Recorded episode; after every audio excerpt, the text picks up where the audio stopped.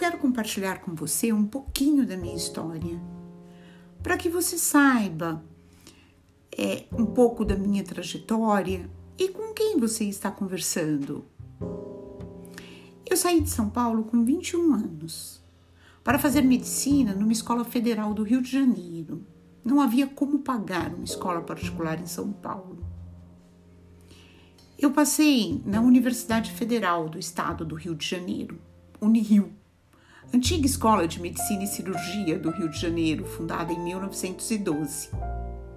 Concluí o curso em 1982 e passei na prova de residência em clínica médica na Fundação das Pioneiras Sociais.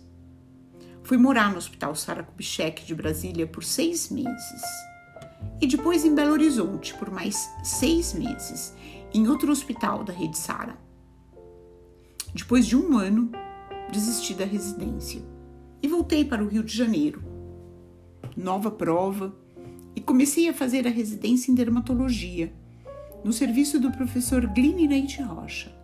Foram dois anos de estudos e consegui voltar para São Paulo, onde comecei imediatamente a trabalhar como dermatologista no ambulatório de um convênio chamado Iguatemi, em Osasco.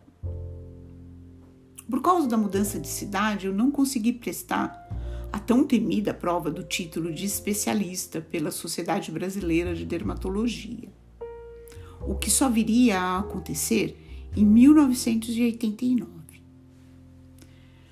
Quando eu cheguei em Osasco, havia poucos dermatologistas e após alguns anos eu comecei o meu consultório dividindo uma pequena e sombria sala com um ginecologista, o Dr. Mauro Orlando.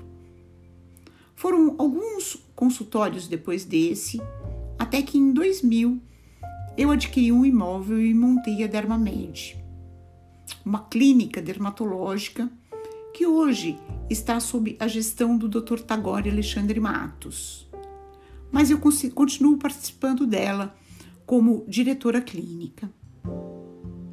Em 2008, eu fui convidada a integrar a equipe de professores da então Fundação Pele Saudável, como preceptora do curso de pós-graduação em dermatologia.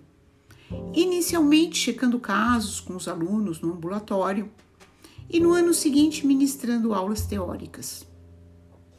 Ainda hoje permaneço ligada às faculdades BWS e tenho um grande apreço. Gosto muito do que faço, tenho um grande apreço pelos meus alunos e muita preocupação em relação à formação de cada um deles.